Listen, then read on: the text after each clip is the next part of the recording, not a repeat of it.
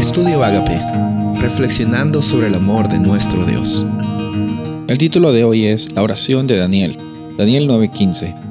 Ahora pues, Señor Dios nuestro, que sacaste tu pueblo de la tierra de Egipto con mano poderosa, y te hiciste renombre cual lo tienes hoy.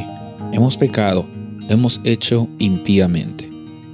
Si tienes algunos minutos de tu día, yo te, te animo totalmente a estudiar este capítulo de de Daniel, Daniel 9. Muchas veces lo hemos hecho por la segunda parte de, este capítulo que son las profecías de las 70 semanas. Pero si nos ponemos a ver de los versículos 1 al 19, encontramos de que Daniel estaba volcando su corazón, estaba mostrando ante Dios sus sentimientos en primer lugar. No tengas miedo en contarle, a Dios cómo tú te sientes pero también está haciendo un recuento de la historia del pueblo de Dios. Y este reencuentro que vemos eh, tiene bastantes ecos del libro de Deuteronomio. Tiene bastantes realidades que están conectadas con eh, la realidad del libro de Deuteronomio.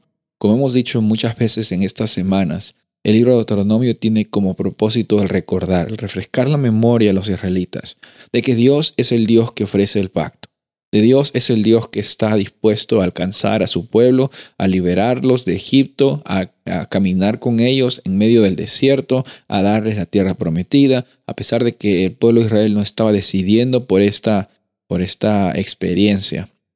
Entonces, eh, encontramos de la misma forma de que Daniel está usando estas palabras como, como quien eh, haciendo referencia a históricamente cómo el pueblo de Israel había pasado por el desierto, había sido primero liberados por Egipto, eh, de Egipto, y, y, después también estaban llegando a la tierra prometida y él está diciendo, Dios, intercede por nosotros, tú eres el mismo Dios que sacaste y liberaste a los israelitas de Egipto, tú eres el mismo Dios que puedes actuar hoy día. Y, se puso a reconocer sobre la actitud eh, que tenía este, este pueblo, que era una actitud impía, era una actitud altanera, y decían, bueno, no hemos cumplido con nuestra parte del pacto. Me gusta mucho la actitud de Daniel, es honesto, es sincero, no está tratando de exagerar las cosas y, también está diciendo las cosas como eran, la, la, experiencia que ellos habían vivido, que habían quedado cortos en ese pacto.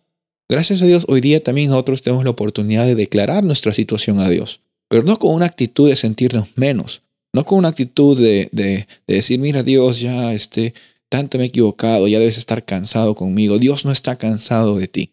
Él no está diciendo, mira, sabes que Juanito, María, ya no, ya, ya, ya no, ya, ya te he dado 70 veces 7 oportunidades y ya sigues con lo mismo. Dios no actúa de esa forma. Él está dispuesto hoy día, así como Daniel, está dispuesto a responder en las oraciones honestas que tienen como intención de reconocer la situación y también eh, pedir que, que Dios siga teniendo esa presencia. Y sabes que, como hemos visto días anteriores, si lo pedimos realmente con honestidad y de corazón, Dios va a responder. Ten fe, hoy día es un día en el cual la presencia de Dios está y puede estar en tu corazón, puede ser un instrumento grande para Él y que su gloria sea conocida para todas las personas que están alrededor tuyo. Soy el pastor Rubén Casabona y deseo que tengas un día bendecido.